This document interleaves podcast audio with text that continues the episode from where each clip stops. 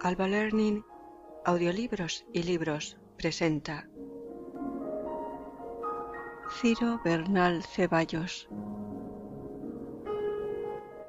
Más audiolibros y libros gratis en albalearning.com.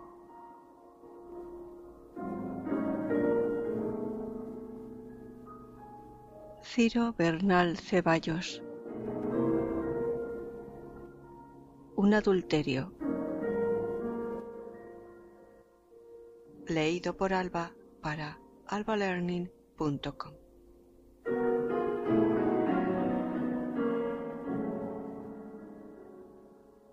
Uno. A Leopoldo Vázquez.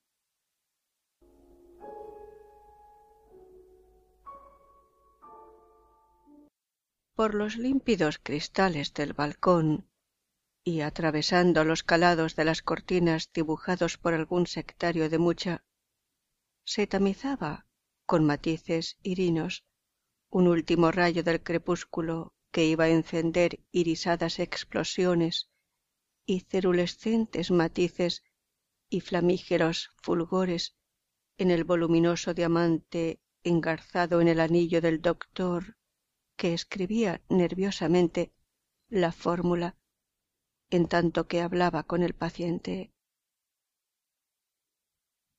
No tiene remedio, amigo. El campo, el aire puro, el reposo, la bucólica. Estamos muy mal. Esto va serio es necesaria la formal curación. Lejos de aquí, en un bosque de pinos. Esta vez tiene usted que obedecer al médico. El joven respondió con ahoguío después de contener un horrorizante acceso de tos. Dígame usted la verdad toda sin escrúpulos de ninguna clase. Porque si estoy condenado, desahuciado, muerto, es ya inútil atormentarme el estómago con fármacos, mandándome desterrado a un pueblo, a un pueblo tristísimo, lejos de mis amigos, de mis queridas, y de las costumbres metropolitanas que me son tan agradables. El científico se levantó lentamente, abrochándose la levita inglesa con parsimonioso corambolis. Luego de afianzar con la izquierda mano el sombrero de seda y los guantes de piel de reno y el bastón con puño de cuerno de ciervo extendió la derecha con sibilina solemnidad hacia el enfermo que temblequeaba cual si en vez de una osatura sostuviera sus mezquinas carnes un armazón de alambres fragilísimos. No creo que esté usted completamente perdido, pero esa vida de parrandas es peligrosa para un individuo atacado de tan graves afecciones como las suyas. Si queremos la salud, la curación definitiva, es indispensable un régimen severo y morigeración de costumbres y mucha docilidad, porque de otro modo, ya lo dije, no respondo de nada pues ni mi ciencia ni mis experimentaciones pueden hacer milagros. Me importa tan poco la vida. Estoy tan fatigado y tan hastiado de todo. He vivido tanto, tanto, tanto, que mi único anhelo en la actualidad consiste en morirme aquí en la casa paterna, con las contriciones del hijo pródigo, perfumando mis tristezas con los recuerdos de mis ingenuas diabluras pasadas. Abatido en el colapso de mis locos placeres de ahora, rodeado de estos muebles que amo y de estos libros que me han revelado tantas cosas, y de estos viejos criados que me cuidaron cuando niño y que me amortajarán tal vez después de muerto. El egoísmo del cirujano, identificado en su ecuanimidad de hombre robusto, sano y rico, se revelaba brutalmente se revelaba al escuchar las lamentaciones de aquel cliente moribundo. Se sublevaba con loca furia, con estúpido enderezamiento, ante la miseria de aquel libertino demacrado que presentía la aproximación de la muerte y la esperaba, deseando goces supremos en medio de sus ansiedades postrimeras. Respondió con grosero sarcasmo. Si usted pretende suicidarse ignominiosamente, creo que mis servicios saldrán sobrando. Doctor, la profesión que ejercito me manda combatir hasta el heroísmo por los derechos de la vida de los pacientes. Doctor, cuando los enfermos no me ayudan con su obediencia a mis prescripciones, padece mucho mi conciencia de hombre honrado al recaudar los honorarios. Doctor, vuelvo a repetir a usted que si esta vez no acate mis prescripciones, con la docilidad que, a mi juicio, requiere su estado, tendrá que llamar a su servicio a otro profesional menos escrupuloso que yo. Su poderosa voz de barítono tronaba broncamente en el salón. Perdóneme usted, se lo suplico. Avergonzado de su exaltación ante la actitud humilde del tuberculoso, intentó enmendar su falta. Quedamos entendidos de que esta semana partirá usted. Perfectamente. Lo visitaré cada veinte días. Muy bien. A los tres meses estará completamente sano. Después no caerá mal un viajecito. Mientras más lejos, mejor. Nápoles, Zúrich, Basilea, cualquier parte quedará usted listo para recorrer el mundo. Recorrer el globo. El joven sonreía dolorosamente. En la brillante negrura de sus pupilas meridionales, agrandadas por la enfermedad, se retrataba empequeñecido hasta lo inverosímil el atlético cuerpo del cirujano que accionaba con esa brusquedad de los hombres corpulentos que muy raras veces logra disimular la buena crianza. Me voy porque ya la noche se aproxima. Lo siento mucho. Tomará usted las cucharadas, como está indicado en la receta. Y si ocurre alguna novedad, favor de avisarme inmediatamente. Muy bien. Hasta mañana, amiguito. Buenas noches, doctor. Rogelio Villamil abrió las vidrieras del balcón. Después de aproximar una cómoda silla mecedora al barandal de hierro, echóse con abandono en el asiento. Permaneció mucho tiempo pensando. Los carruajes regresaban del paseo con sus farolas encendidas, formando una procesión fantástica que se perdía entre los árboles de la calzada que conduce al bosque.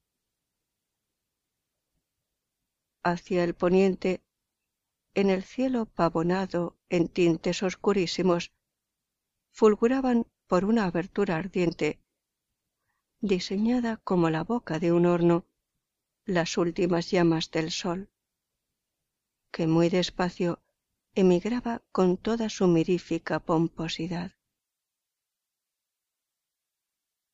La mansedumbre de la tarde pereciente echaba una emoción aletargadora sobre los tejados de la polvorienta ciudad.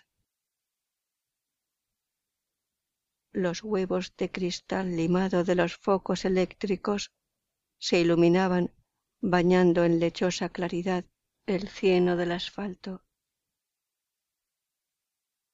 Los burgueses, agitando sus paraguas, regresaban a sus casas con apresuramiento de personas preocupadas.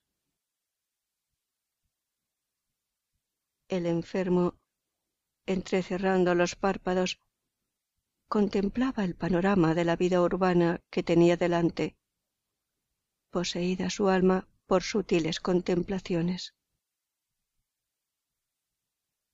Sintiendo oprimido su corazón por una necesidad de voluptuosidades misteriosas. Exaltado su pensamiento en muchos arrobos de amores irrealizables. Tenía la convicción, robustecida por la agresión de los presentimientos, de que su existencia estaba próxima a extinguirse como una lámpara con poco aceite la parca lo llamaba.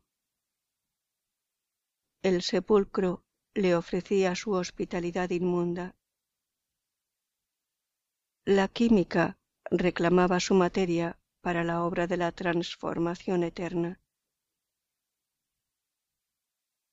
A pesar de sus cansancios, de sus ateísmos, de sus desprecios por todo lo creado, a pesar de sus enérgicas protestas contra el Dios desconocido que sanciona el chocante ilogismo de las cosas, a trueque de sus torvas rebeliones contra las maldades de los hombres, sentía un gran descontento de sí mismo, un acerbo dolor, al presentir la aproximación del momento terrible de la partida sin haber emborrachado antes su espíritu los espasmos de un amor superior a todo lo mezquino. Un último hilo, una postrimera esperanza, un tímido anhelo de oblato generado en una angustia sobrehumana, lo detenía a las podredumbres y a los lados y a los horrores de la existencia. Somorgujaba en el pasado. No había conocido el deleite.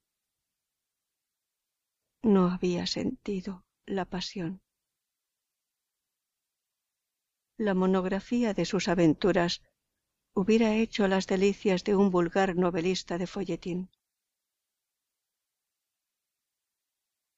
Lo mismo que la mayor parte de los soñadores inquietos que buscan empresas poéticas, llevando resplandores de astros en la frente, había tropezado con las groserías de la realidad, metiéndose en lances de menguado. ignoraba, como muchos, que la blonda Dulcinea será una entidad metafísica por los siglos de los siglos. Lo había conocido todo. Desafíos y seducciones y niños espurios.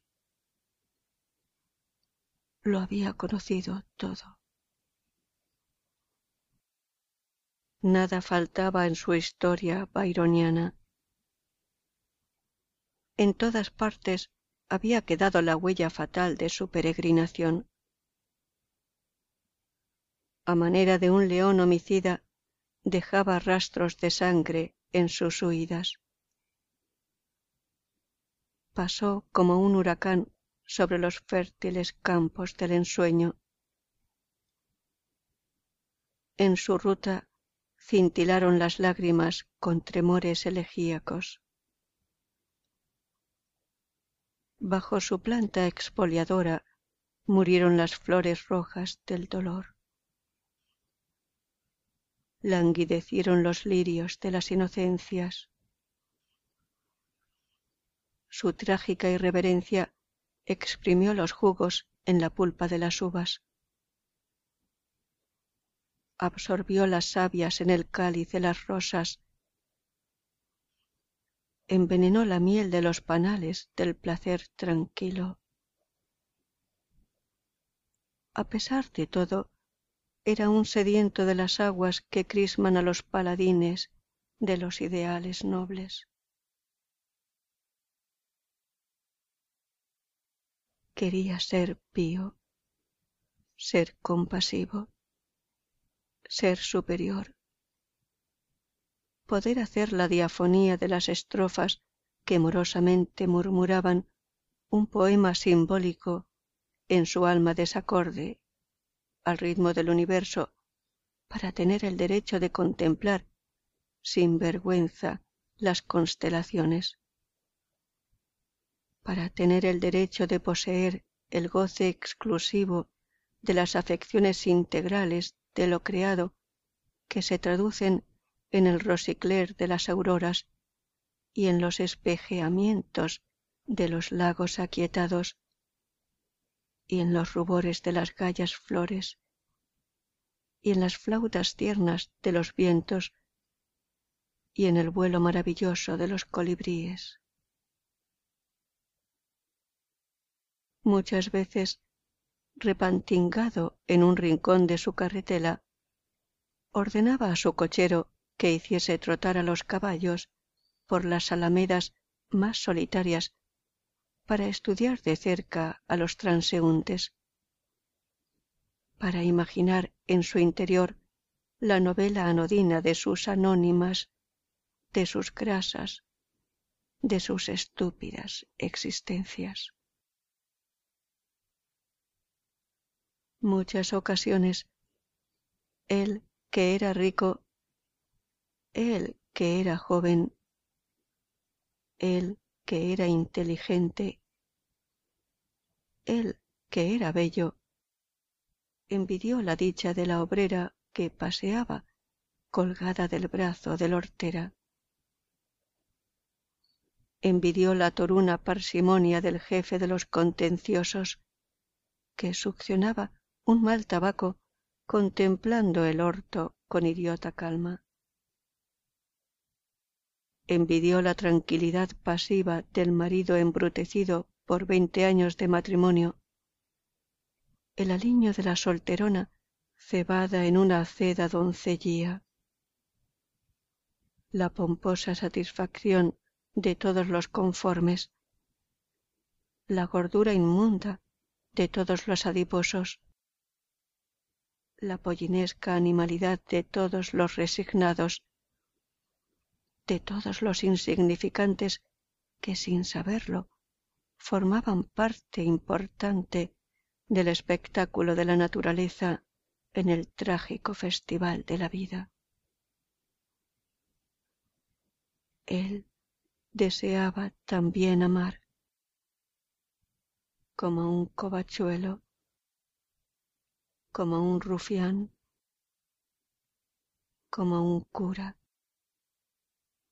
como un viejo, como un cualquiera. Amar. ¿Acaso no tenía opción a una parte de la dicha que embriagaba a los demás? ¿No era un hombre? Exigía demasiado su ambición. Soñaba con una beldad que no encontraría nunca. Lo perturbaba el espectro de una prometida irreal que solía ser presentida por él cuando, decepcionado de lo que le rodeaba, se perdía su mente en un silencio impregnado de misterios.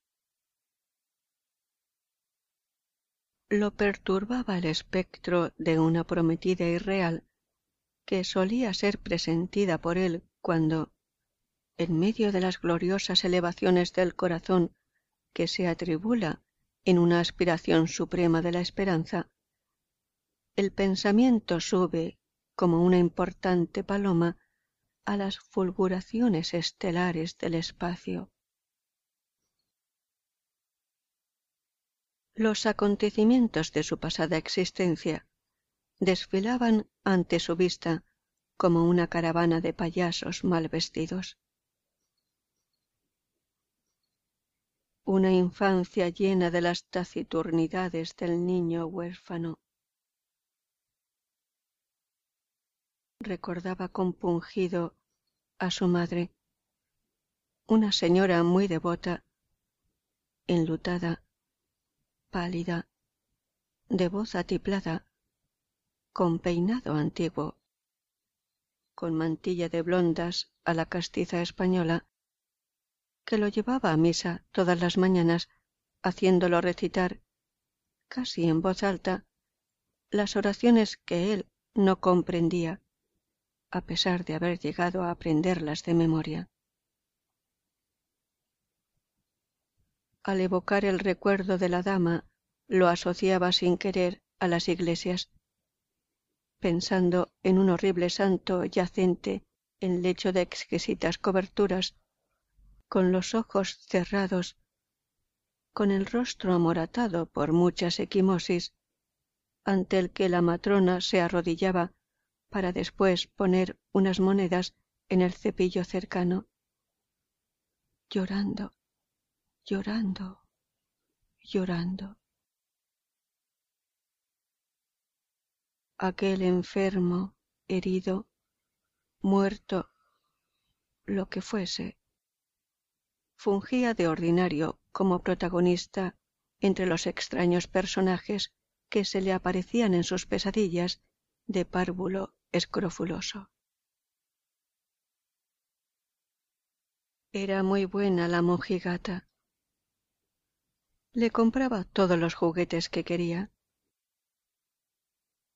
Algunas noches la encontraba sollozando al borde de su lecho al verlo corría a abrazarlo apasionadamente, preguntándole con ahínco ¿Serás muy bueno, hijo mío? La sensible mujer murió de repente. Desde entonces no hubo quien lo acariciara en aquella casa tan grande y tan callada y tan oscura. Después se veía paseando por los jardines públicos los días de fiesta, a las horas en que las músicas militares jubilaban el aire con los ecos marciales de sus marchas, alborozando a las niñeras, muy pequeñito, muy lívido, con la garganta manchada de tintura de yodo, vestido de luto, ahogándose en un cuello marino terriblemente almidonado, con las piernecillas al aire, rodando un aro de alambre de hierro, solo, triste, sin amigos, seguido de un criado adusto que, colgado al brazo, llevaba su abriguito con forros de seda. Un sirviente cuya servil solicitud era un tormento para él. Si brincaba... Niño, no corra usted porque se puede caer. Si buscaba las caricias del sol con el ansia de un convaleciente. Niño, aquí está el paraguas. Si empeñaba amistades con algún escolapio de su edad. Niño, no se junte usted con los muchachos de la calle, porque le enseñarán groserías.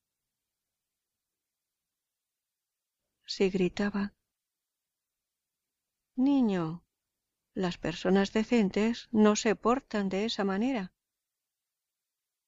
Si lo viera su papá de usted, ¿qué diría? Su padre. Se acordaba de él perfectamente. Un caballero empelucado, gordinflón, de longánimo continente afeitado como un arzobispo, de sombrero alto, de chaleco blanco, atravesado de bolsillo a bolsillo por una gruesa cadena de oro con pesados colgajos, de pantalones bombachos, aplanados meticulosamente, con muchos diamantes en los dedos, con el pelo teñido con los dientes postizos, con la nariz apoplética, muy erguido y muy correcto y muy bondadoso. Lo veía a la hora de comer embaulando manjares indigestos con una voracidad que causara el espanto de Gargantúa. Solía dignarse dirigirle la palabra con una voz un tanto atiplada que disfrazaba el bocado engullido en consorcio con la servilleta que el diligente criado había anudado fuertemente a su cuello de puerco cebón. Amiguito, estoy muy enojado. El señor Brown me ha dicho que no aprendió usted hoy el tema. ¿Por qué? Es muy difícil, papá. Bien, bien. Pero eso no es lo peor. La señora ausencia se queja de que esta mañana, en el templo, estuvo usted muy desatento. Eso sí me desagrada mucho. Que no vuelva a suceder.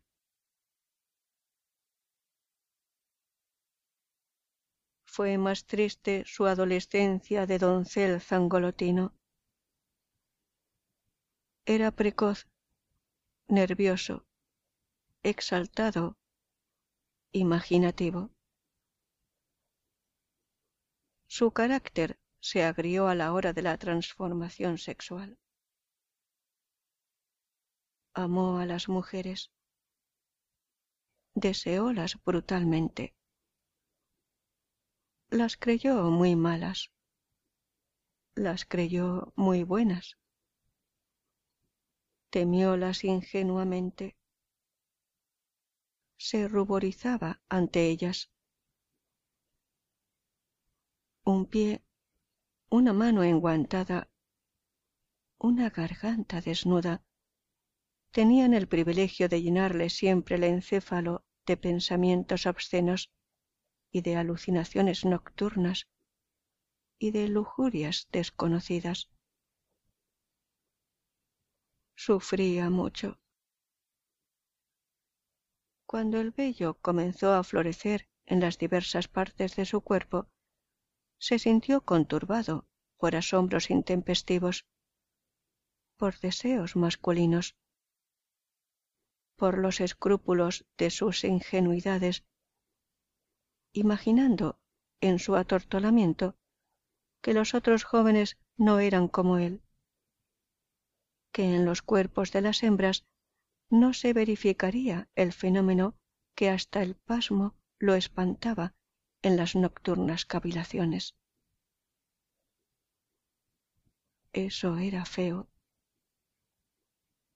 No se atrevía nunca a desnudarse ante una hermosa. ¿Cómo serían ellas?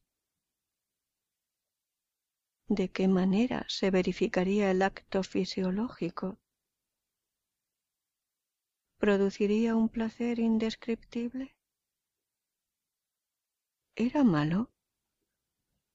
¿Era bueno? intriga del demonio, como afirmaba, enrojeciendo hasta las orejas, el viejecito confesor? Cuando esas meditaciones le picoteaban el cerebro, exasperándole el espíritu, buscaba un lenitivo en las páginas de los piadosos libros de su inolvidable difunta. Por aquellas fechas trasegando en los cajones del secreter de la madre, tropezó con un libro que, a pesar de su índole piadosa, contribuyó poderosamente aumentar sus inquietudes concupiscentes.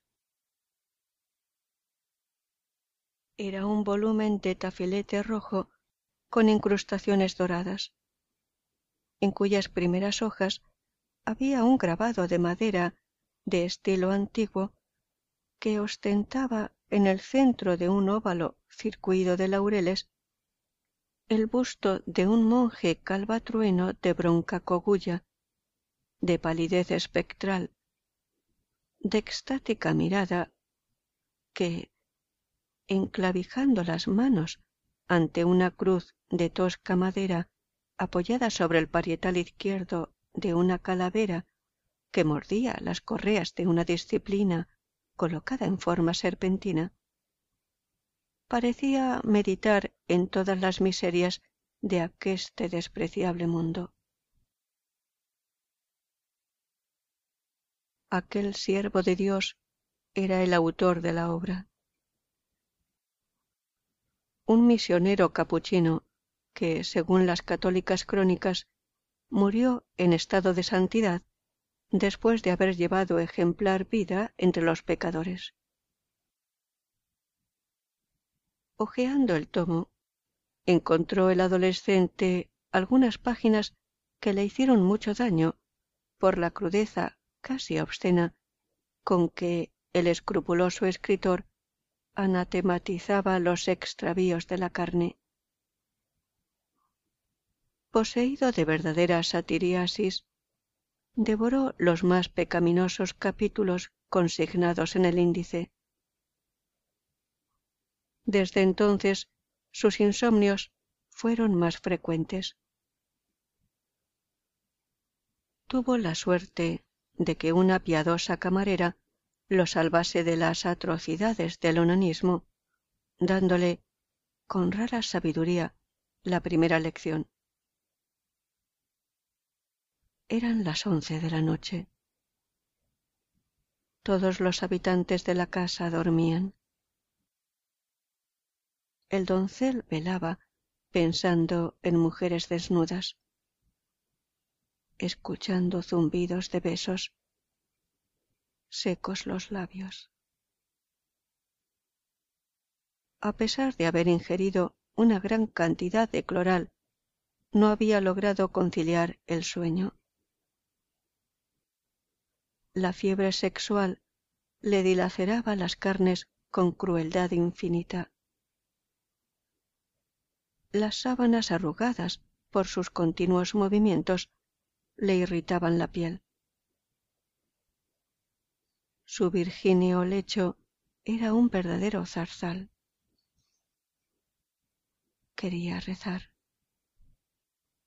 Invocaba a los santos. ¿Tendría los demonios en el cuerpo? un milagro de magnetismo lo hacía comprender.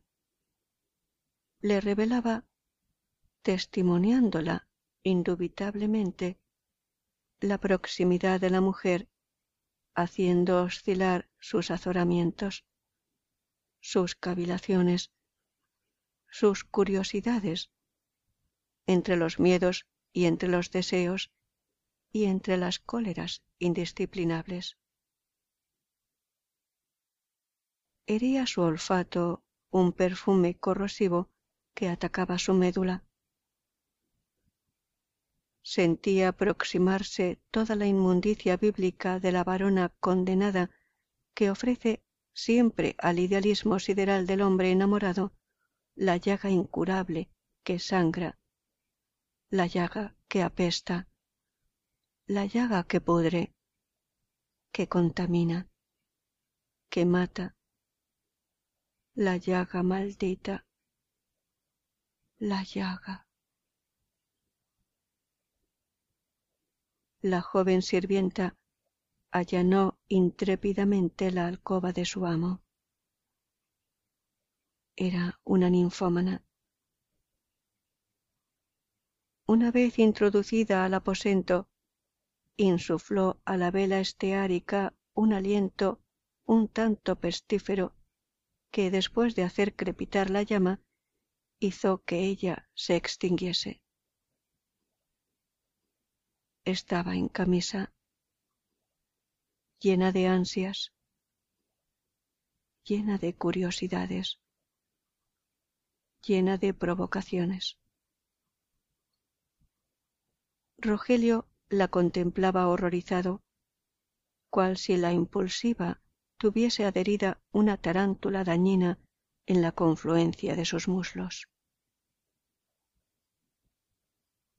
La denodada mujerzuela, como un alevoso asesino, apuñaleó a besos el rostro descompuesto del muchacho, a la vez que, con elocuente mímica, encaraba para la consumación de la obra sexual la masculinidad bisoña de él con la aguerrida fogosidad de su poco hermético sexo. Al despertar al nuevo día, consumado el cataclismo carnal, el iniciado se levantó orgulloso, altivo, satisfecho, feliz era hombre ya. Tenía conocimiento ético de su carácter físico. Amaba a su profesora con ternuras de catecúmeno. Adoraba a todas las damas. Las bendecía devotamente. Concebía las sutilezas de la caballería andante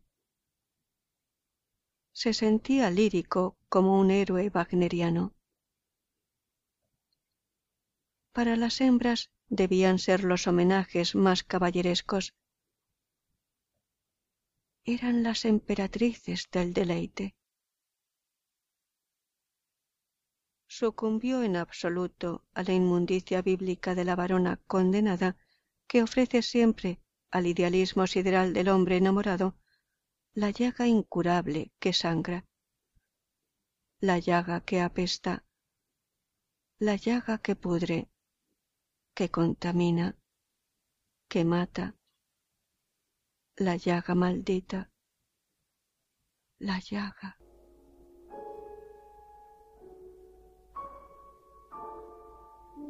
Ciro Bernal Ceballos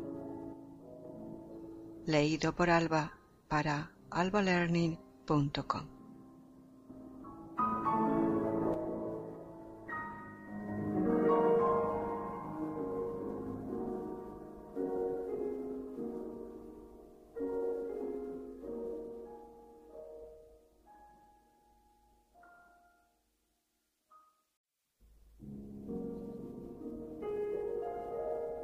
Alba Learning, audiolibros y libros presenta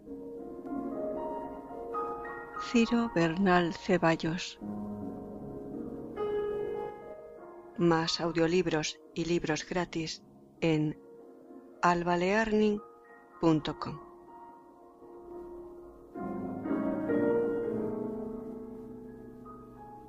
Ciro Bernal Ceballos Un adulterio. Leído por Alba para albalearning.com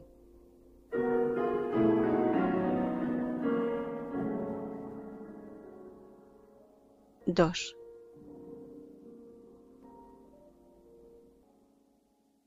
Algunos años después murió su padre, dejándole una cuantiosa fortuna que, unida a la heredada de su madre, lo puso en situación muy envidiable. Entonces su juventud fue una hecatombe pasional. Derrochó el dinero, los excesos acabaron por arruinar su organismo de una manera lastimosa. A los treinta años estaba inválido. Se retiraba moribundo a sus cuarteles de invierno. Se retiraba abrumado por las equivocaciones, por las derrotas de la vida, debilitado por los deleites capitosos por las enfermedades venéreas, a esperar el desastre, el fin de la odisea de sus extravíos, sin haber gozado verdaderamente, sin haber amado con toda la intensidad expansiva de su alma, sin haber amado con castidad, con santificación intelectual, con grandeza de espíritu con entusiasmos lícitos.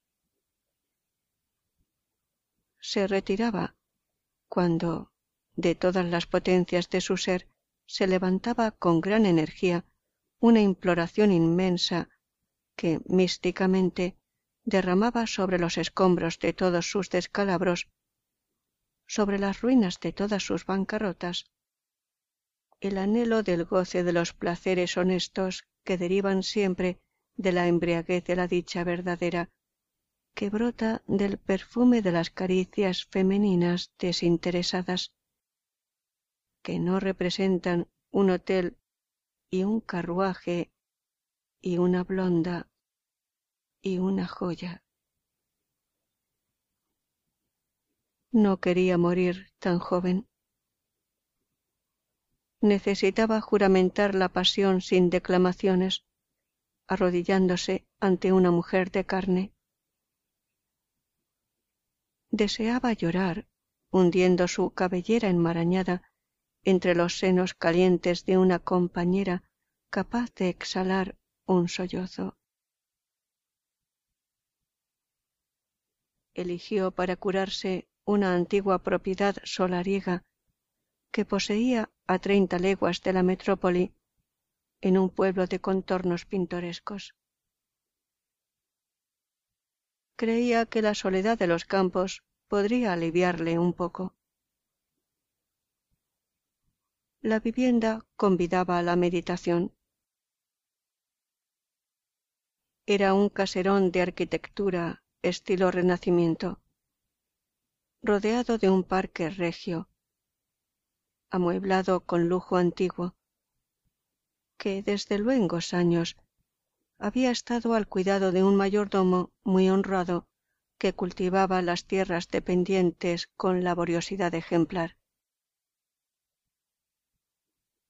Obedeciendo a los mandatos de su médico, dispuso el viaje a otro día de la consulta. Con júbilo infantil preparó él mismo sus equipajes le parecía que emigrando iniciaba su vida en un mundo paradisíaco en el que la experiencia no era necesaria para conocer la ciencia de la dicha. Imaginaba un idilio lamartiniano con una pucela de axilas edentes a macho cabrío. Imaginaba cohabitaciones voluptuosas por los trigos con mocetonas coronadas de amapolas que riendo a carcajadas lo amaban bajo la curva del cielo agitando sus caderas con agilidad de yeguas núbiles en celo. Luego le llegaron las nostalgias de las costumbres urbanas encarnizándose en su carácter tornadizo. El miedo del aburrimiento le hacía vacilar en sus propósitos. Desabrochaba las hebillas de sus maletas mirando hacia arriba con desaliento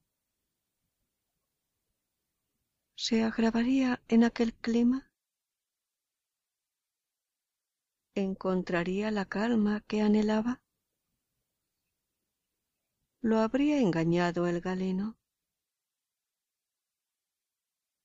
su voluntad oscilaba cobarde como el péndulo de uno de esos viejos relojes en forma de ataúd que se agitan sin cesar sin llegar a marcar una hora acorde con el meridiano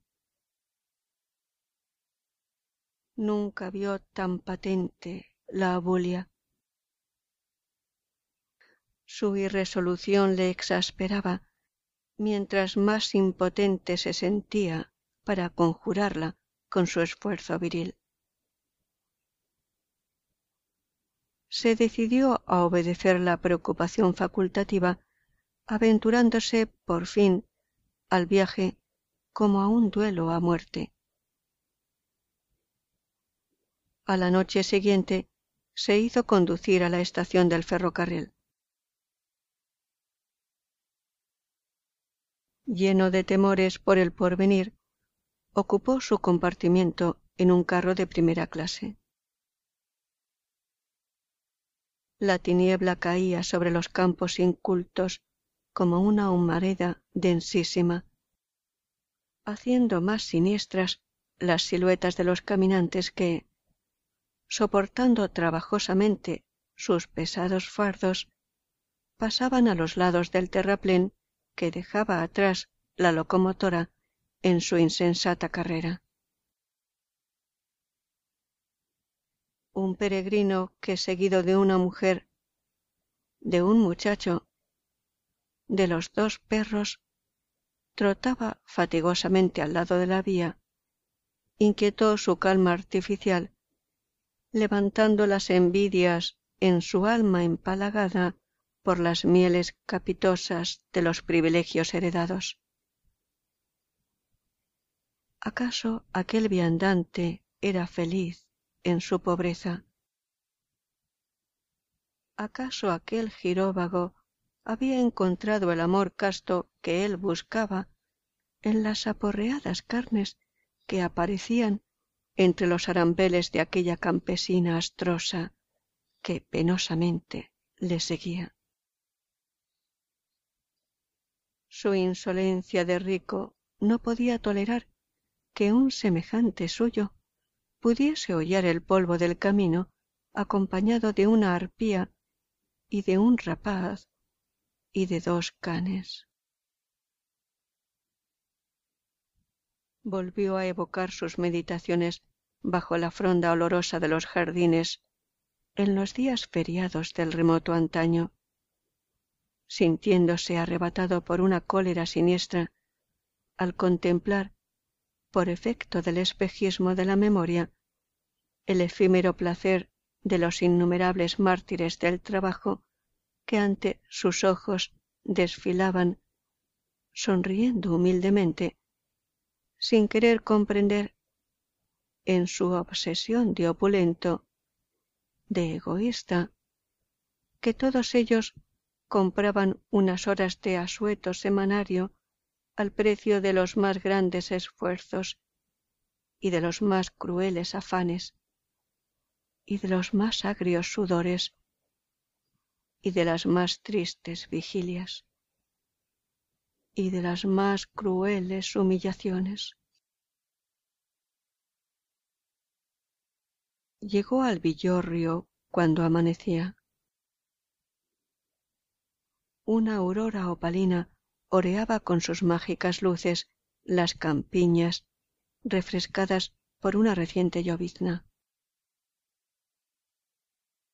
El administrador de la finca lo esperaba en el paradero, haciendo ridículas caravanas. Era un hombrecito de sesenta años, ceremonioso como un ujier, un poco hablador y muy aficionado a cotorrear de política.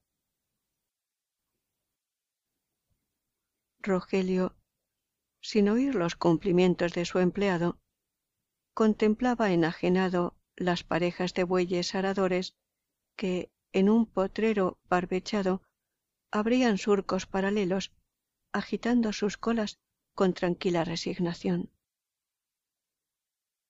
Sin protestar contra los pinchazos que en sus flancos aplicaban los gañanes. El administrador, metiendo las manos en las bolsas de su pantalón de cuero, guardó silencio. La para él incomprensible contemplación del patrón. Cuando el enfermo apartó su mirada errante del paisaje, encaróse frente a él con cierta insolencia. Ya tenemos todo preparado. Muy bien, creo que va a estar usted contento aquí, porque amén de que nada le faltará en la casa, como en el monte hay venados, podrá darse gusto con la escopeta.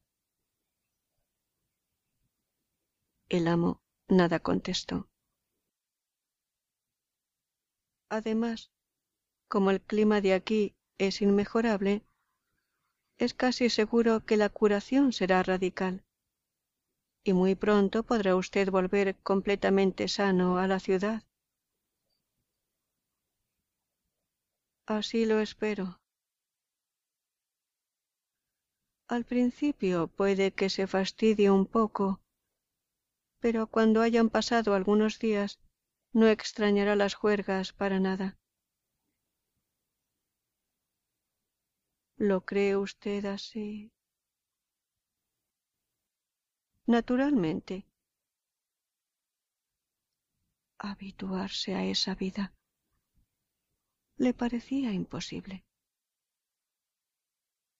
Aquel cambio tan radical en sus hábitos de soltero para llegar a efectuarse en completa conformidad con las exigencias del galeno, demandaba esfuerzos que él consideraba demasiado enérgicos para poder desarrollarlos de los abatidos centros de su pobre voluntad.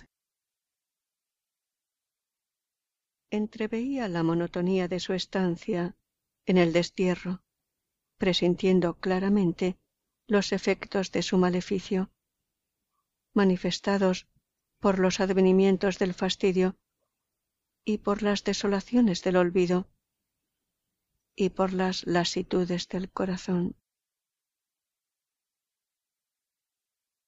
Empezó entonces el periodo crítico de su calvario. En las mañanas, después de reanimar sus fuerzas con un ligero baño frío, se lanzaba a vagar por los robledales, hollando con las gruesas suelas de sus zapatos el bellido césped y las silvestres margaritas y las violetas melancólicas. Dos perrazos daneses lo seguían en sus excursiones, retozando alegremente en torno suyo. Lo acompañaban provocando pendencias con los alanos famélicos de los campesinos, que, parapetados tras los setos, arrojaban al viento caliginoso coléricos baladros que azoraban a las gallinas que cloqueaban por los caseríos. Rogelio envidiaba también a sus mastines. Eran más dichosos que él. Las pasiones no les habrán quemado el espíritu con sus vitriolos corrosivos. ocupaban su lugar en la tierra sin usurpar los derechos de nadie. Sus inteligencias simplificadas, sin turbulencias, sin ensoberbecimientos, sin discrepancias, no se abismaban nunca en las cavilaciones que imponen los problemas del misterio extraterrestre, ni en las inquietudes que suscitan en la conciencia las luchas de la vida. Eran buenos por nobleza ingénita, leales por lealtad ingénita. No era posible que fuesen seres imperfectos. Las plantas. Cuán hermoso fuera vegetar. Ser árbol. Formar parte indubitable de la naturaleza reproductora. Sacudirse con noble brío al impulso de los vientos tonificarse con las lluvias primaverales, vigorizarse con las tempestades, tener arpegios, tener frondas, tener nidos, crecer suntuosamente, decorando el paisaje que embellece el poema de la creación ser misterioso, dar sombra a los tristes, a los pensativos, a los amantes, surgir del polvo que compone el suelo para elevarse a lo alto, lo mismo que una bandera evocadora de lo lírico, surgir del polvo que compone el suelo para elevarse a lo alto, lo mismo que una flámula proclamadora de la piedad suprema. Ser árbol, el agua. Cuán hermoso fuera parecerse a ella. Ser sonoro, ser diáfano, ser cristalino ser en el ponto un símbolo cuando suena el aquilón sus bigarros fragorosos. Ser en el río la arteria de las montañas. Ser en el lago el espejo de las constelaciones. Ser en el arroyo la savia de los vergeles ser en el estanque la patria de los cisnes, ser en el grifo la nocturna serenata, la rotunda estrofa, el serventesio del trovador, las aves, cuán bello fuera parecerse a ellas, ser libre ser poeta, ser bohemio como el pájaro, ser el clarín que anuncia los peligros a Julieta, poder llevar en la garganta las cadencias de las flautas, ostentar penacho prócer, tener alas, subir alto, transponer las cumbres, explorar las nubes, burlar el mar para llegar muy lejos hablando de la patria al emigrado, ser libre, ser poeta, ser bohemio como el pájaro. Las melancolías llovían con acervidad sus asfódelos sobre la frente abatida del traviato.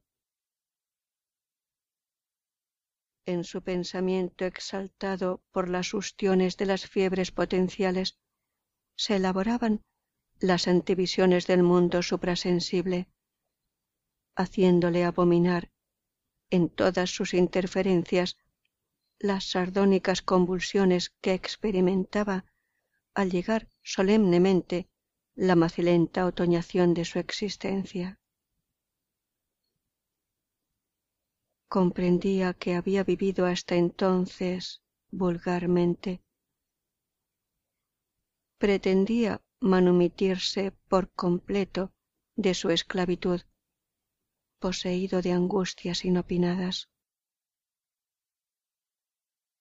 La idea que lo torturaba emergía en su alma atribulada, ofuscándose en ella como un lucero de primera magnitud en el oro decadente de la tarde. Anhelaba proclamar la abolición de la ignominia, imaginando en su demencia que así se libraría de la pesantez urania que abatía sus agilidades malogrando sus aspiraciones. Transcurrían las semanas, haciendo que las perturbaciones de su espíritu aumentaran como las bocas de las solfataras en los volcanes que amenazan estallar. Rogelio languidecía, presa de las consumiciones fatales de una histeria que fundía por sus venas los fluidos de la muerte. Su creciente flacura era la reguladora de la proximidad de su fin. Parecía increíble que en tan poco hombre hubiese tanto fuego.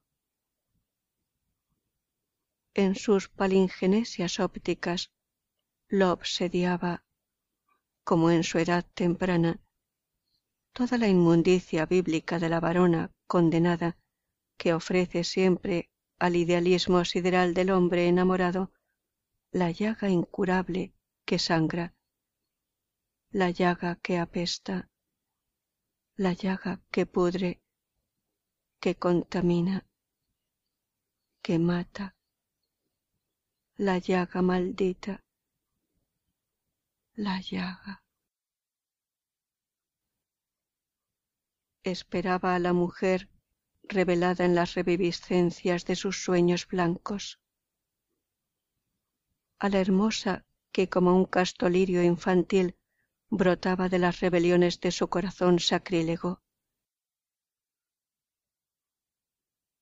Una mañana que, con la cantimplora en bandolera, echada al hombro la escopeta, paseaba sus meditaciones por la campiña, observó que sus perros, ladrando furiosamente, se internaban en un hierbazal, a la vez que de entre la chavasca saltaba un gorila exhalando gritos descompuestos. El cazador, sorprendido por tan extraña aparición, le apuntó con su arma, engendrando luego el disparo. Se oyó después de la detonación un grito de mujer angustiada. Jack, aquí. El joven se encontró frente a una dama vestida de muselina, bella, interesante, esbelta, pálida, la cual, acariciando con maternal solicitud al antropoide a quien el tiro no había tocado, se encaró denodadamente con el tirador, poseída de una cólera violenta. Señor, lo que usted ha hecho es incalificable. Perdón. En su atolondramiento pudo usted haberme herido, perpetrando un crimen Señora. El miedo no aconseja siempre la cordura. Rogelio, anonadado, no supo balbutir otras excusas menos torpes. La dama se alejó con paso de reina ultrajada, acariciando al mono, que volvía repetidas veces la cabeza hacia el silencioso grupo que formaban los canes en torno del atolondrado paseante.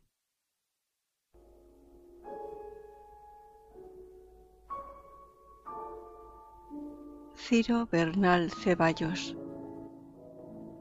Leído por Alba para albalearning.com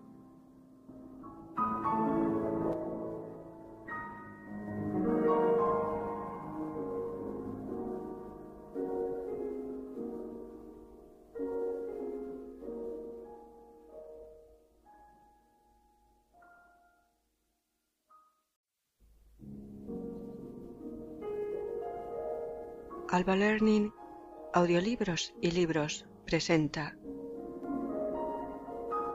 Ciro Bernal Ceballos. Más audiolibros y libros gratis en albalearning.com.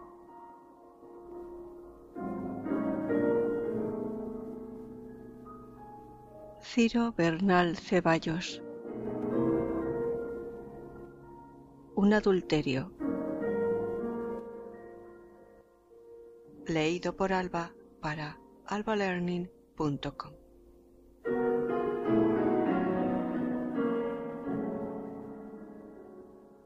Tres.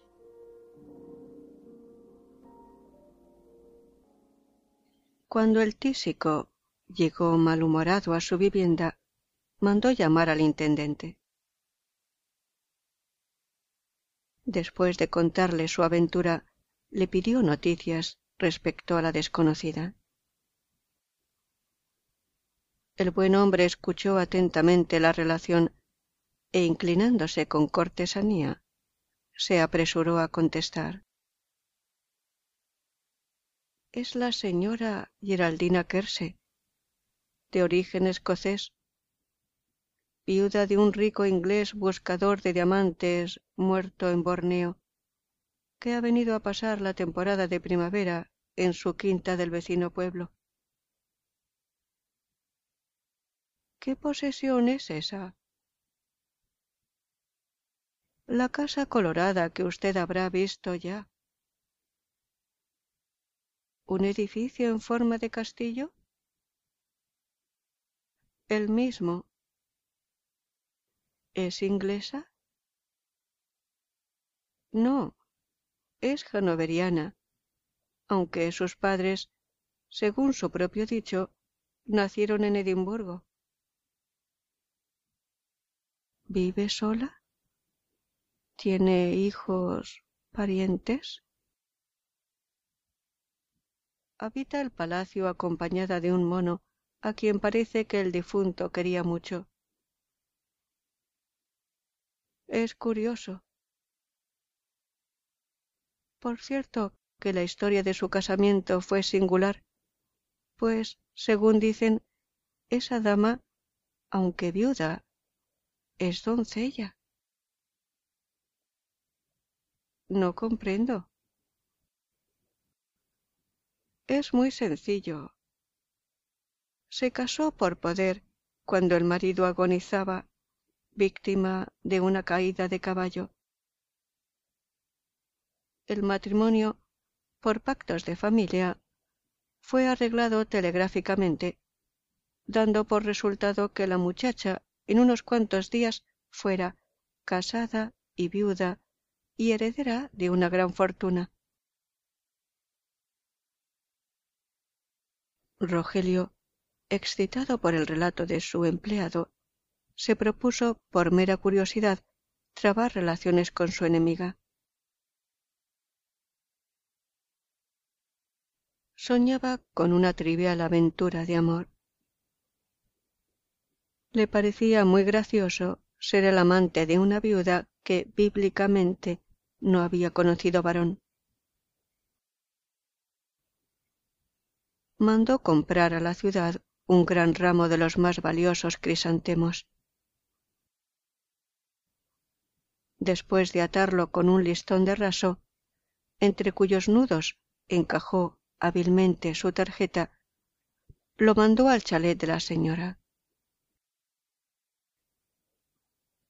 El buque le fue devuelto. Su vanidad de libertino elegante padeció sensiblemente haciendo que el fracaso, antes que desalentarle, le obligase a cobrar mayores bríos. Sin trabajo, logró averiguar que la esquiva acostumbraba pasear muy temprano por determinadas alamedas del jardín que circundaba su habitación. Ordenó a sus sirvientes que adquirieran a cualquier precio todas las rosas de los vergeles de las cercanías. En la noche, acompañado de dos jardineros, se introdujo furtivamente en el ajeno cercado para alfombrar con las preciosas flores todos los lugares que al siguiente día hollaría con sus preciosos pies la enojada vecina. Esa vez fue más afortunado. A la hora de la siesta recibió una pequeña cartulina en la que, en magnífica letra inglesa, se leía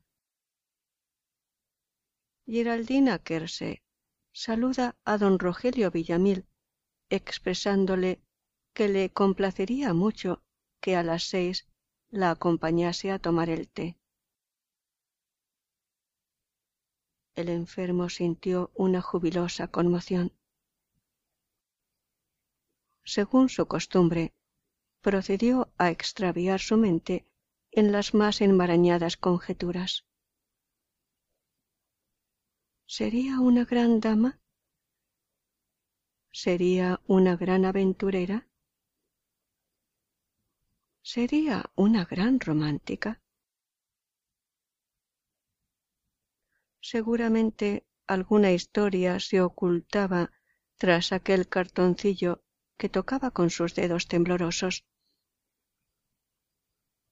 ¿Era una novela de pasión? ¿Era una novela de odio? ¿Era una novela de estupidez?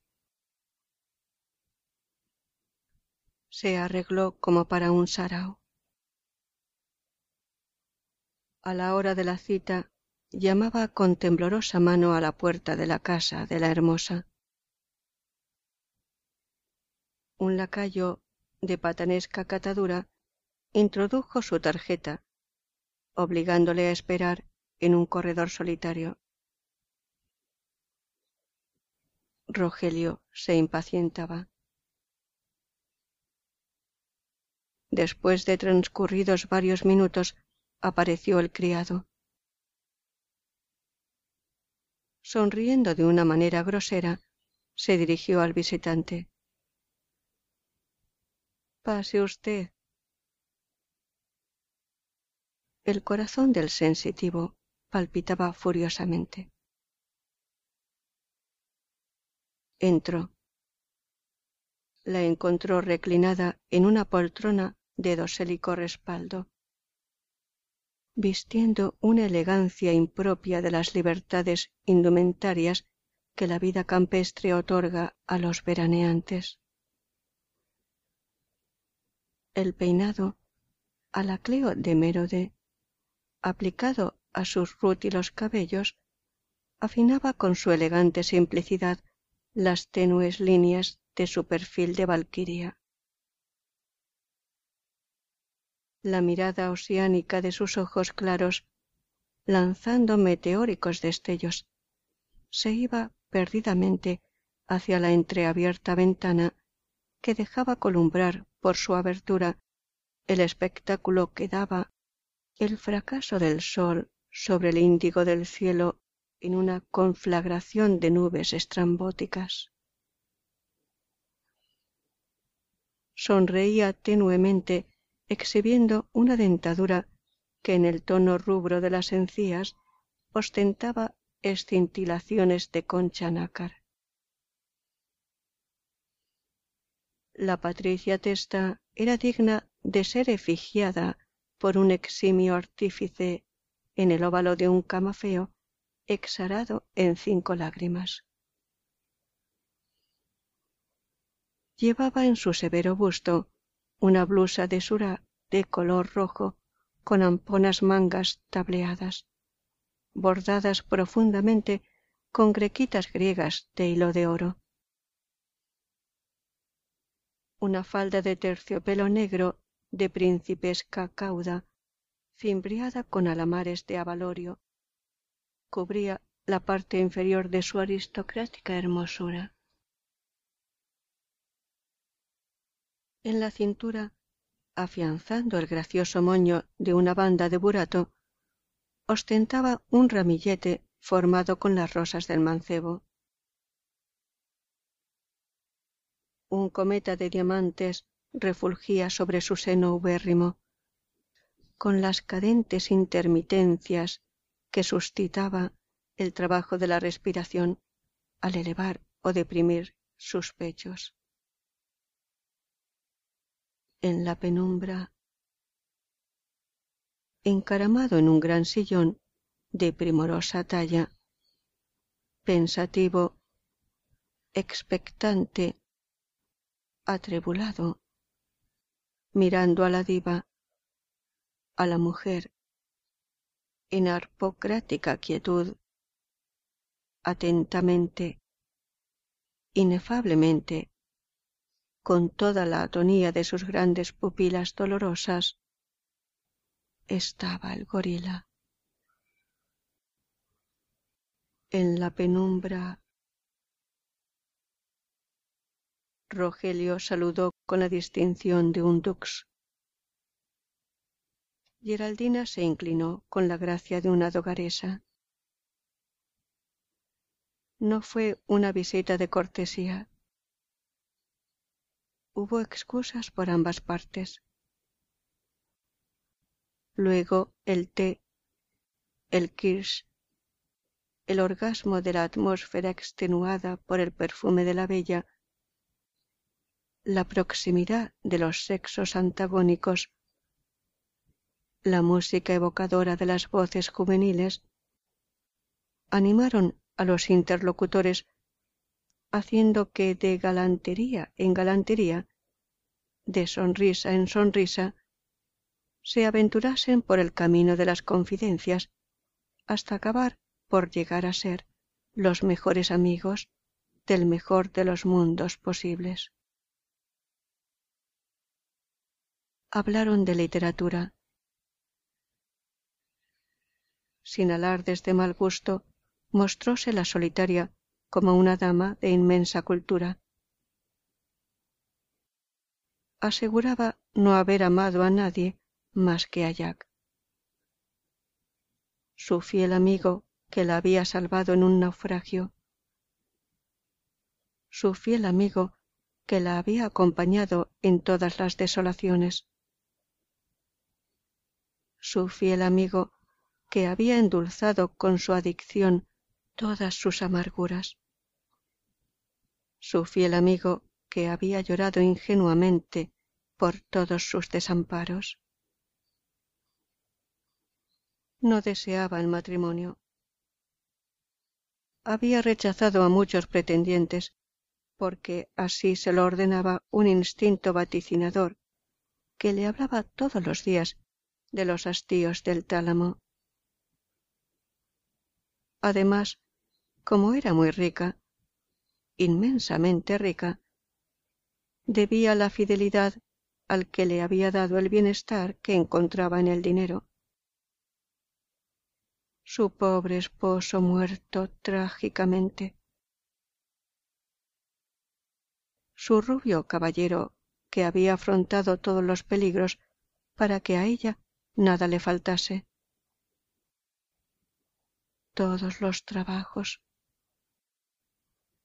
en los desiertos africanos, en las selvas indianas, en las minas pavorosas, en los mares coléricos. Su pobre esposo muerto trágicamente. Pensar con erotismo en otro que él no fuese le parecía sencillamente una infamia. Moriría virgen. Bullía en sus labios una sonrisa muy extraña. Afirmó él que había buscado el amor por todas partes sin haber logrado encontrarlo nunca, a pesar de que por verse frente a él hubiera vertido su sangre. El presentimiento de su extinción inminente no lo torturaba tanto como el de morir relativamente joven, sin haber besado a la mujer predestinada que, como un luminoso fantasma, camina siempre custodiando solícita al compañero que le está dedicado por los inmutables designios de lo absoluto en la ascensión a través de las metamorfosis espirituales por el silencio del espacio. Creía que las relaciones infinitas, para poder perdurar de la acción disgregadora de los milenios, debían iniciarse en las conjunciones alternas que vinculan a los cuerpos en el éxodo terreno. Su orfandad le hacía dudar a veces de las certitudes virtuales de la existencia futura. Sin embargo, no quería creer que, apagándose la llama que ponía la locomoción en sus ruinosos músculos, sobrevendrían la sombra y la inercia y la nada. No debía estar olvidado de Dios. Sería muy triste que al dejar la materia en la fosa, la orfandad de su alma se perdiera en el piélago sin poder incorporarse a los fulgores de algún astro. A las nueve de la noche se despidió osculando con unción sacerdotal las divinas manos de la viuda. Estaba enamorado de ella. Presentía vagamente que nunca llegaría a poseerla por completo. Un odio extraño le infernaba el corazón. Desde aquella entrevista, el trato de los jóvenes fue intimándose, engendrando una pasión por parte del iluso que, exaltada por la resistencia de la solicitada, tomaba en su incesante crecimiento proporciones inquietantes. El desamor de Geraldina tenía algo de feroz. Ante él nada valían las promesas, ni las adulaciones, ni los juramentos. Las desesperaciones inauditas del desventurado enfermo la tornaban pensativa. Admiraba su talento, su gran superioridad moral, su rara instrucción, su elegancia, su apolónica belleza física. Pero no lo amaba. No tenía para él las atenciones que al gorila dispensaba. No tenía para él las contemplaciones que su taciturno Jack le merecía. Rogelio al verse pospuesto al animal, padecía como amigo, como varón, como amante. Lo odiaba con insano rencor, meditando venganzas terribles contra él. Quería envenenarlo, acuchillarlo, eliminarlo para siempre pero no se atrevía a llevar a término efectivo las malas intenciones que al exterminio lo impulsaban por temor a un rompimiento definitivo con su amada, pues sabía muy bien que ella no le hubiera perdonado nunca la muerte del cuadrumano. El gorila no era malo, Tenía modales humanos, buena educación. Parecía una persona desgraciada. Su tristeza era conmovedora, terrible, siniestra. Muchas veces, cuando estaba en la penumbra, encaramado en el gran sillón con respaldo de primorosa talla, pensativo, expectante, resignado, mirando a la diva, a la mujer, en arpocrática quietud, atentamente, inefablemente, con toda la angustia de sus pupilas dolorosas, una lágrima, una gota del fuego del dolor eterno, ahogada en un sollozo de galeote, resbalaba por los hirsutos pelos de su rostro formidable. Lloraba, lloraba, lloraba. Luego, haciendo una espantosa mueca, aguzaba el hocico, tendiéndolo hacia la dama. Su actitud victoriosa evocaba verídicamente el beso negro del celoso veneciano al caer devorante sobre la rubia pelvis de Desdémona. Geraldina, con su voz de plata, le llamaba. Jack, aquí. El gorila, dando un salto felino, caía junto a la hanoveriana e incontinente se apelotonaba en el suelo como un perro fiel, lamiendo el tarso de los preciosos pies que suavemente lo golpeaban.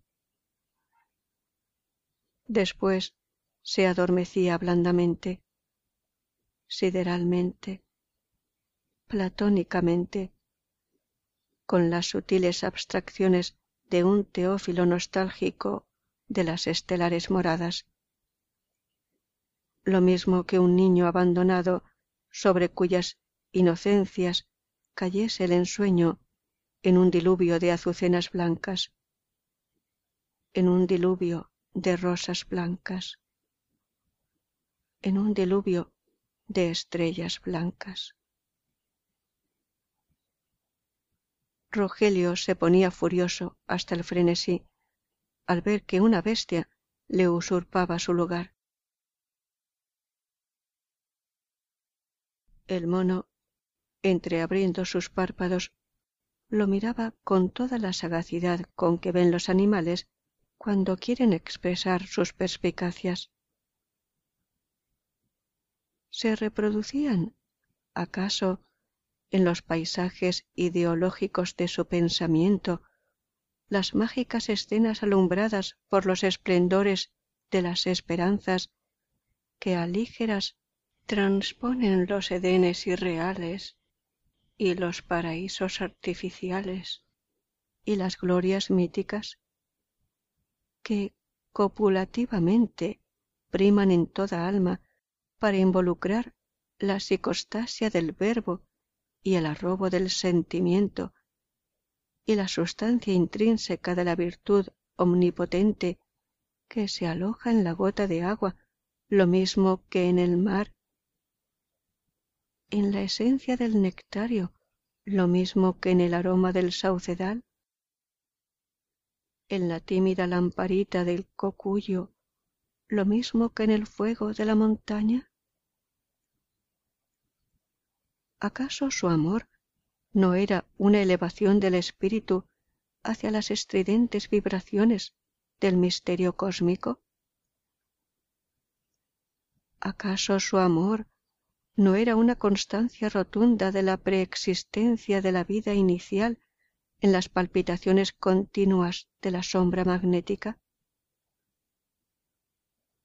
¿Acaso su amor no era una oblación del barro impuro por el anhelo de trocarse en el oro copelado por el metalurgo? ¿Acaso su amor no era una cristalización del carbón bruto que ansía convertirse en diamante pulido? Era el grito del orgullo alerta quien le decía al oído serás como un dios. Amar lo hermoso, siendo feo, es comenzar a ser bello. El derecho de la ambición es irrefregablemente más legítimo que el de existir. La vitalidad puede ser una oprobiosa servidumbre. El egoísmo, cuando tiende a la perfección individual, lo mismo que todos los sublimes arrebatos, será siempre, ante los más severos tribunales de la conciencia, un grito generado de la impulsión de las ansias más celestes de las transfiguraciones de las cosas. Aspirar a lo que está encima de nosotros es empezar a ser grande. Equivale a tener la audacia de arrancar con las uñas los luceros. Para ser superior es indispensable respetar la relatividad de las fuerzas. El vórtice anuncia el pináculo. No crece el que no gasta desde abajo sus energías en pro de la exploración del piélago.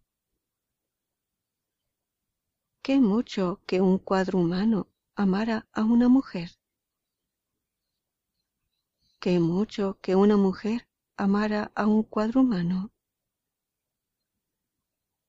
La novia que por compasión baja desde la felicidad hasta el infortunio y desde el jardín vivificante hasta la ergástula tortuosa y desde el trono regio hasta el precario estercolero para ofrecerle a un ser desdichado, a un ser débil que no goza de nada, que está exhausto de fueros y de pragmáticas y de prebendas y de privilegios, no la necia limosna de la religión que permite la doctrina canonicada, sino las inmundidades de un alma purificada y el consuelo de unas manos diafanadas por las caridades y la claridad de unas pupilas astrales y el placer y la jovialidad y el deleite del amor supremo que dimana de los cristianismos de la beatitud divina. La hembra que se entrega sin egoísmos sólo por el ansia de sufrir y sólo por el ansia de perdonar y sólo por el placer de encender la llama en la tiniebla es por la que vibra el plexo nervioso es por la que se aceleran las corrientes arteriales es por la que el músculo nace y por la que vive y por la que crece y por la que trabaja y por la que combate y por la que muere. Geraldina descendió mucho por piedad, por la moción de la gracia. Jack ascendió demasiado por la inconsciencia de su debilidad. Él era un emigrado de la noche. Ella era una idea que paseaba el hastío del cosmos por el lodo infecto del planeta. Él era una desesperación. Ella era una clemencia. Él era una duda. Ella era una iniciación. Él era una lágrima perdida. Ella era una sonrisa errante.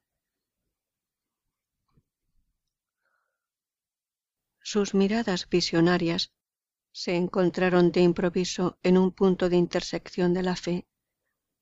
Haciendo que de la conjunción milagrosa brotase una chispa de locura que sería el augurio de un idilio que, si resultó monstruoso, fue por una equivocación de que ellos no eran responsables. Rogelio fue el precepto que con sus atrabiliarias brutalidades hizo claudicar la castidad de la mujer, revelándole el amor que, sin saberlo, experimentaba por el animal.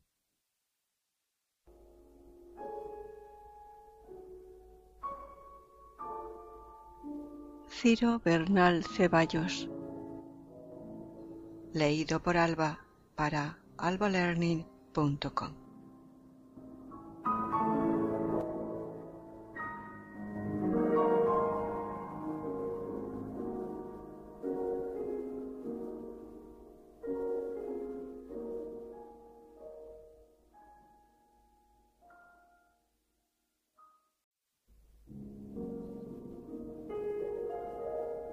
Alba Learning, Audiolibros y Libros presenta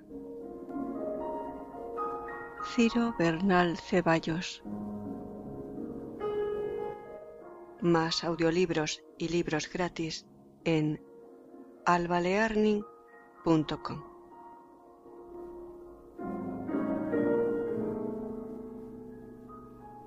Ciro Bernal Ceballos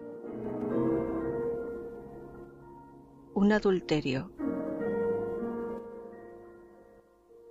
Leído por Alba para albalearning.com.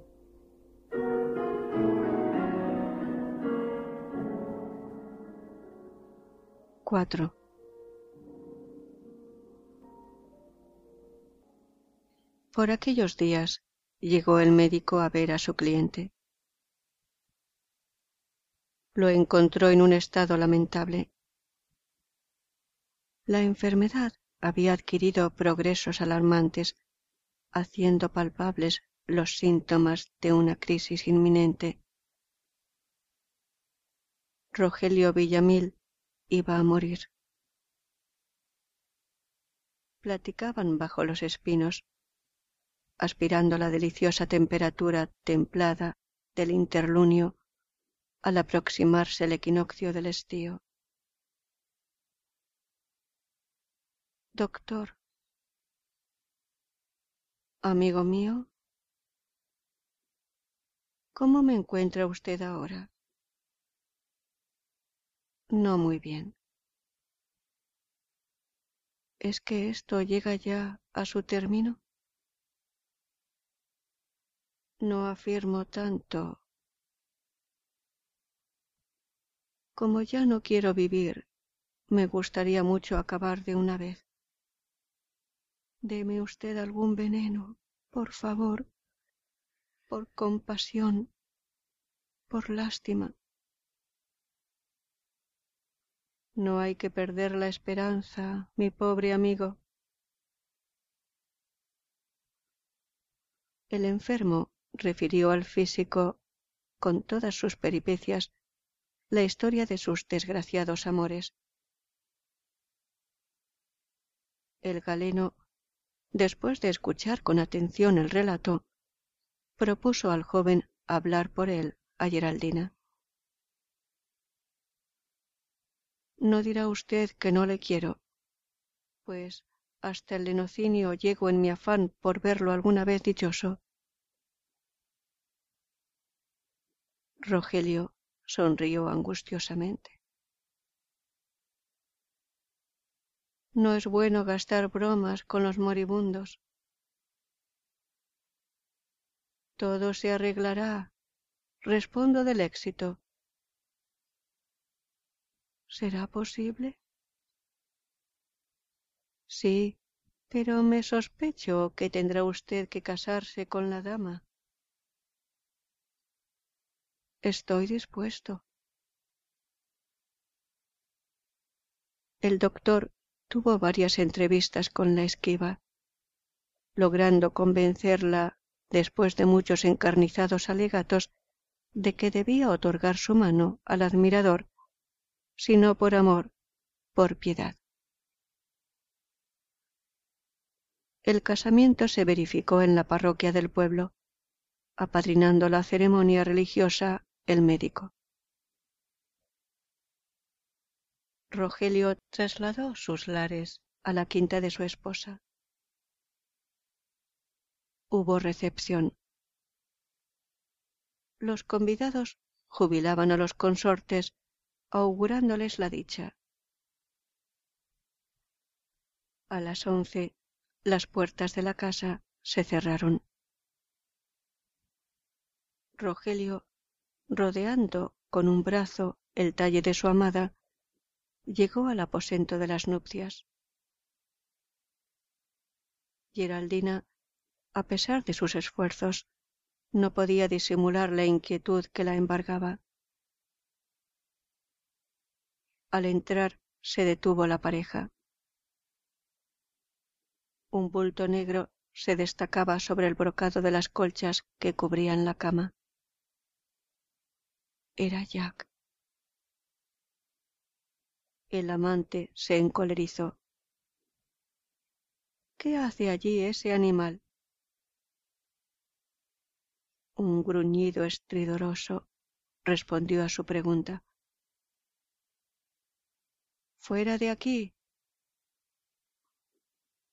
el gorila se incorporó, enseñando su terrible dentadura.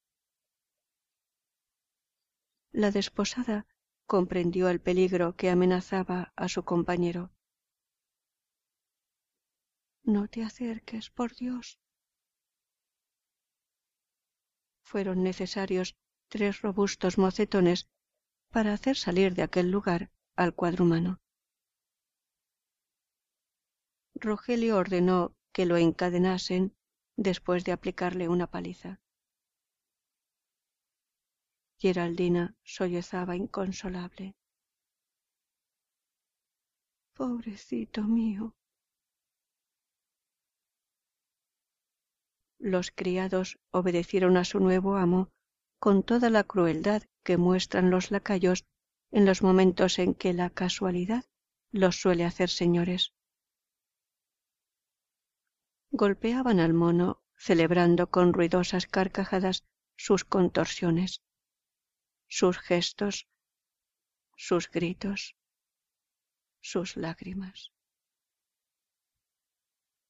Jack logró romper sus ligaduras. Escapó.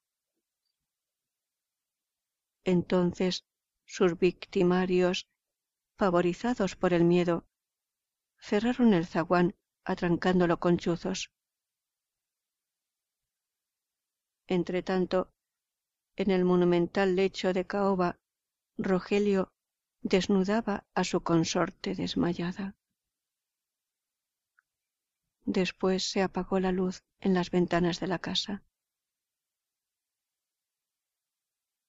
La calma nocturna del campo sólo era interrumpida por los quejidos del gorila que lamentaba su infortunio junto a los muros de aquel hogar donde había sido tan amado. ¿Era su querella el epitalamio de las nupcias del enfermo? El casamiento fue una terrible decepción para el amartelado.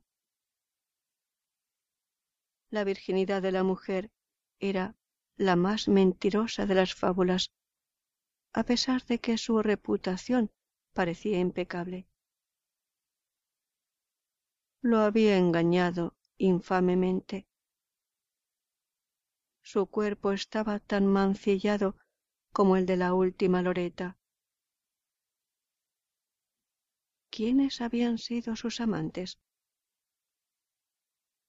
El marido estaba a punto de volverse loco. Jack recuperó su privanza. Transcurrieron muchos días.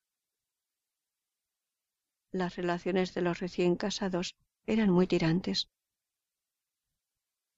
Rogelio celaba astutamente a su compañera. La rodeaba de absurdos espionajes, fingiendo a menudo ausencias intempestivas con objeto de presentársele de improviso como un acusador que recurría a todas las astucias con la esperanza de sorprenderla en el delito para abrumarla luego con hechos y con acusaciones y con injurias y con pruebas indudables.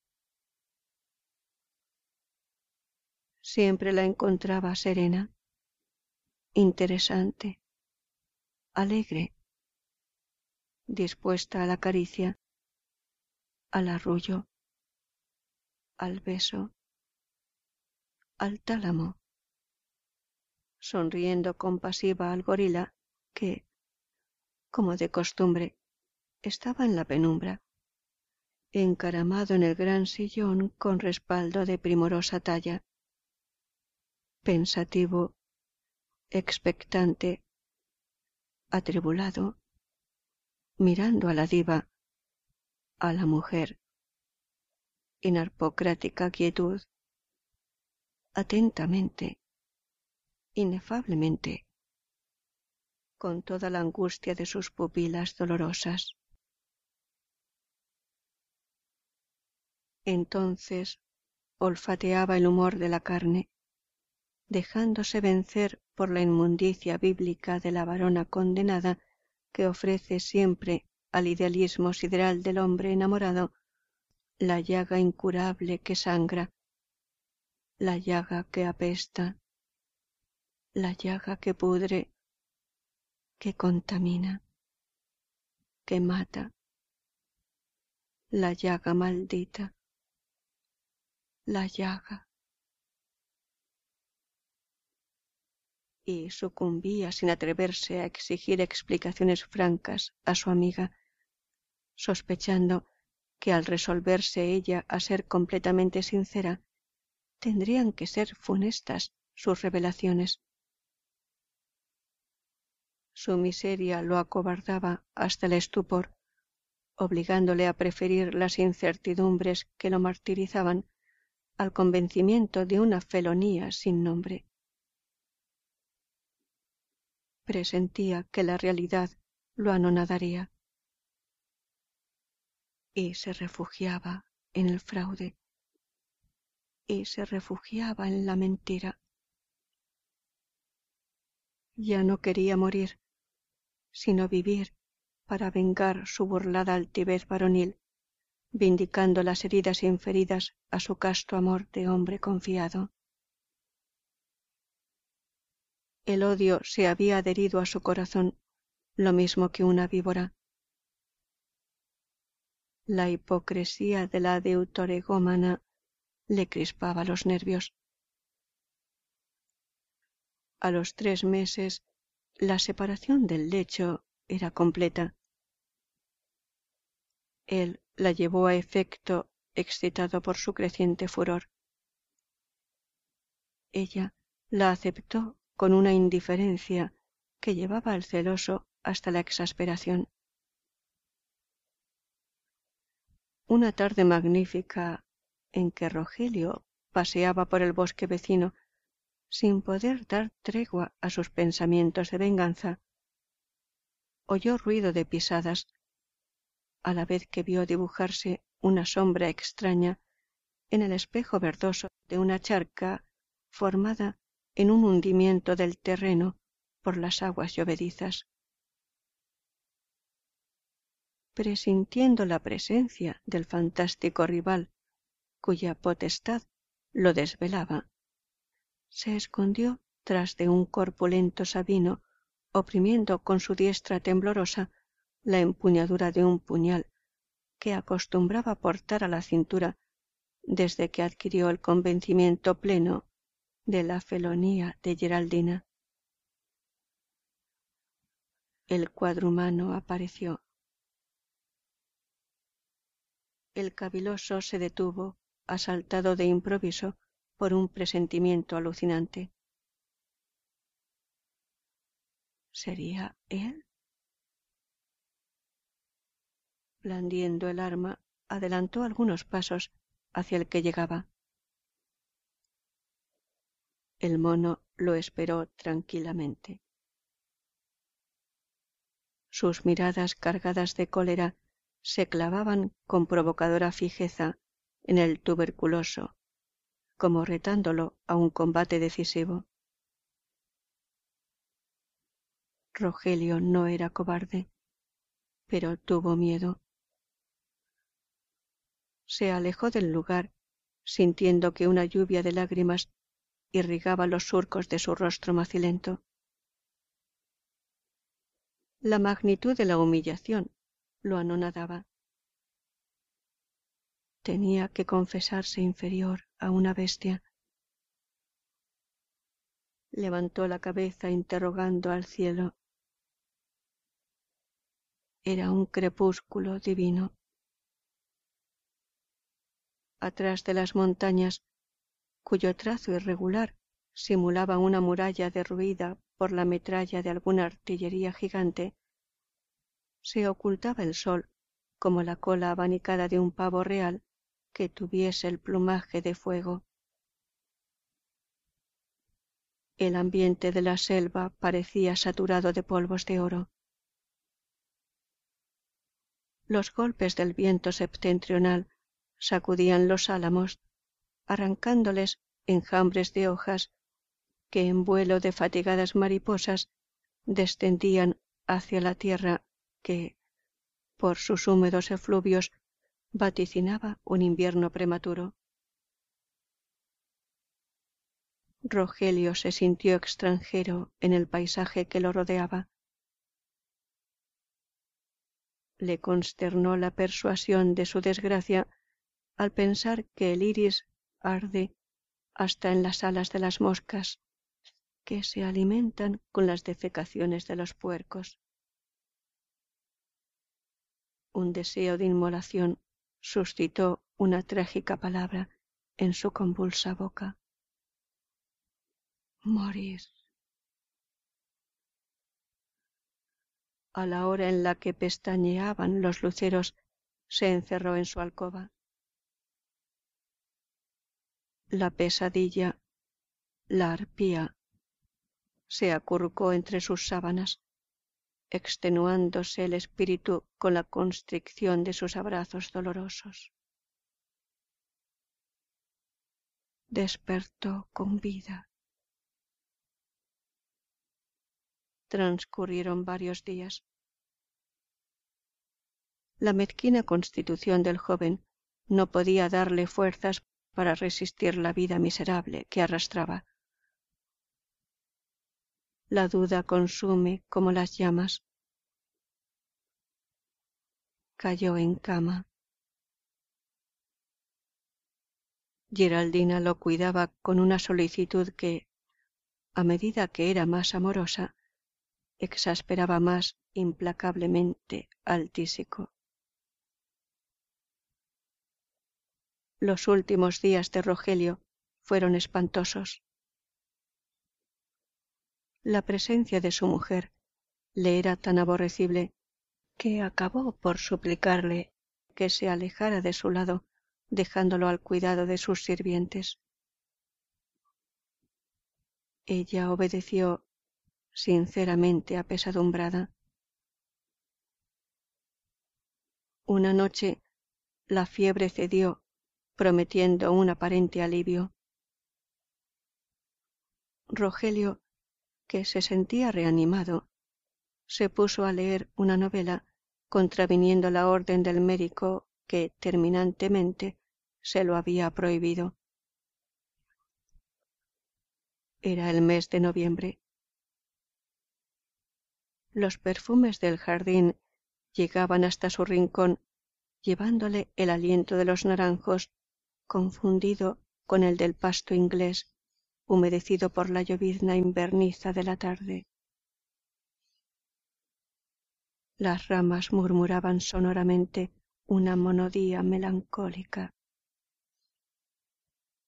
Desde su lecho de calenturiento, a través de los cristales de la ventana, opacados por un velo de rocío, veía esplender las estrellas en el mapa silencioso del cielo. Las hojas de sus árboles brillaban metálicamente en el aire plateado por los tímidos fulgores de una luna ticótoma. Rogelio, sin poder prestar atención al volumen, escuchaba inefablemente todos los ruidos. Un gallo cantaba tristemente, anunciando el cambio del tiempo.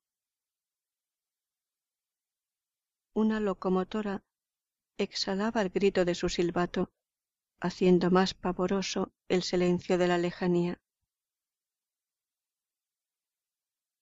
Un perro paralítico rezongaba en el camino cada vez que sonaban las pisadas inciertas de los jornaleros que regresaban beodos a sus chozas.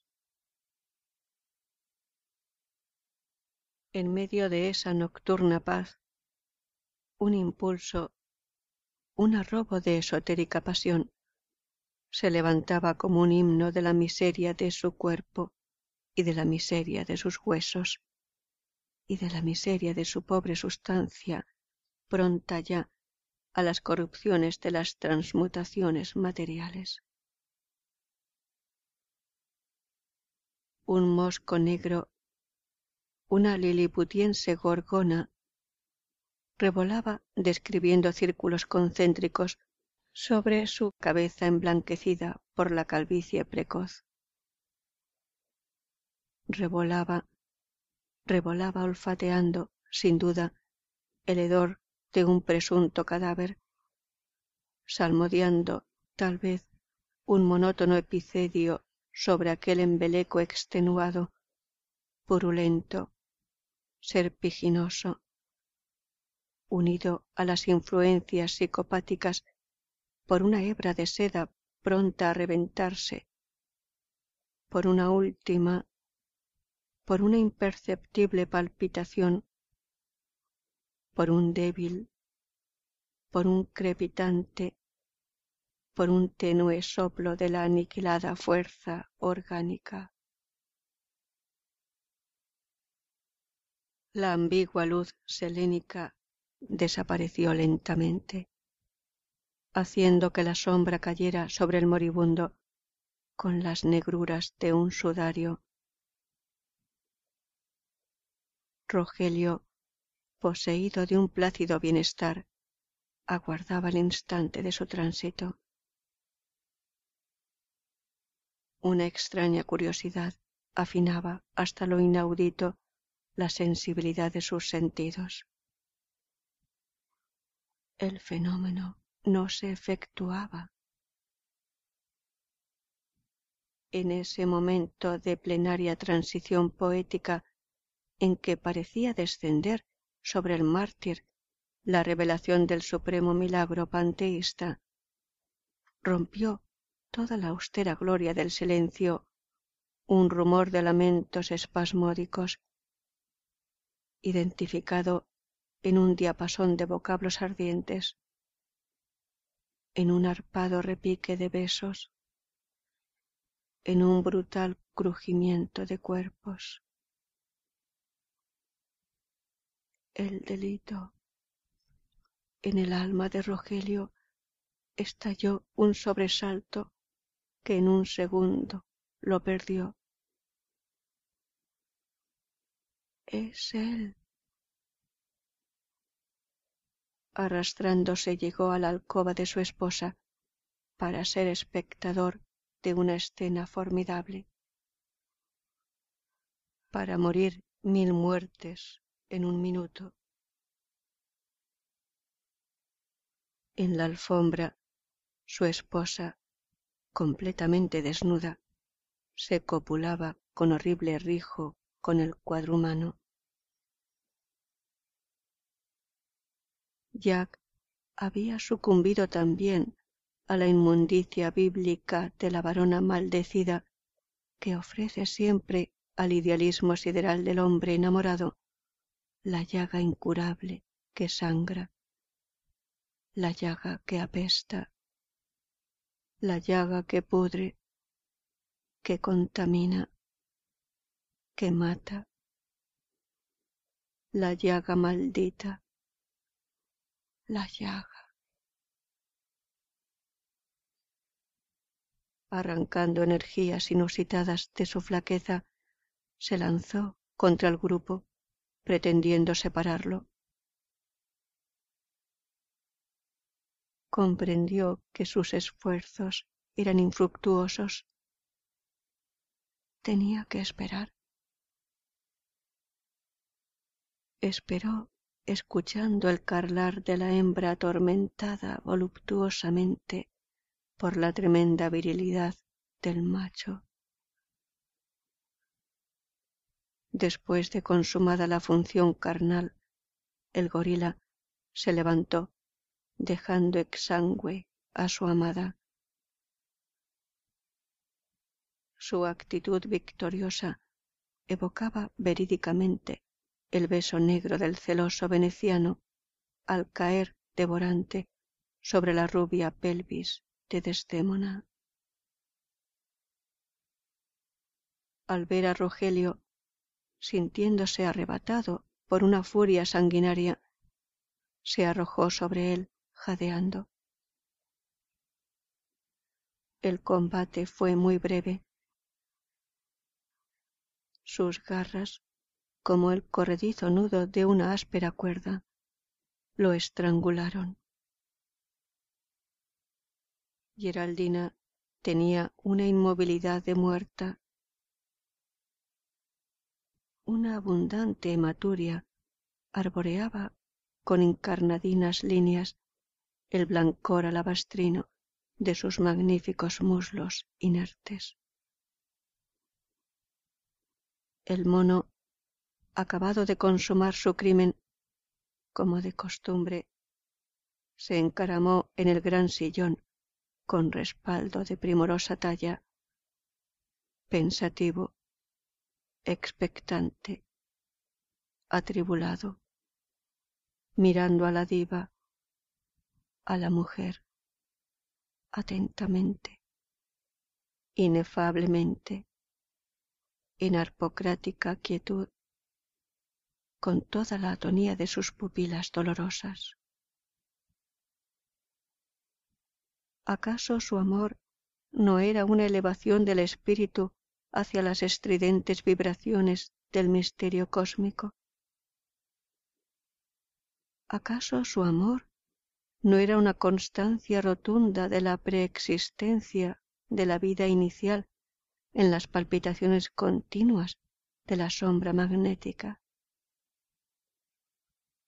¿Acaso su amor no era una oblación del barro impuro por el anhelo de trocarse en el oro copelado por el metalurgo?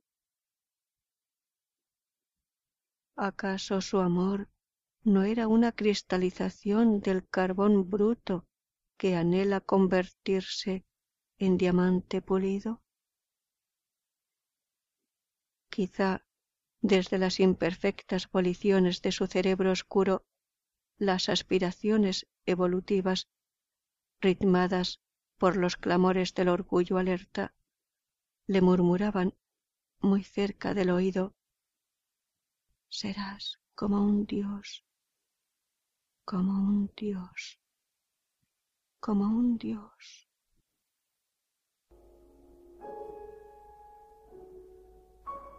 fin de un adulterio Ciro Bernal Ceballos. Leído por Alba para albalearning.com.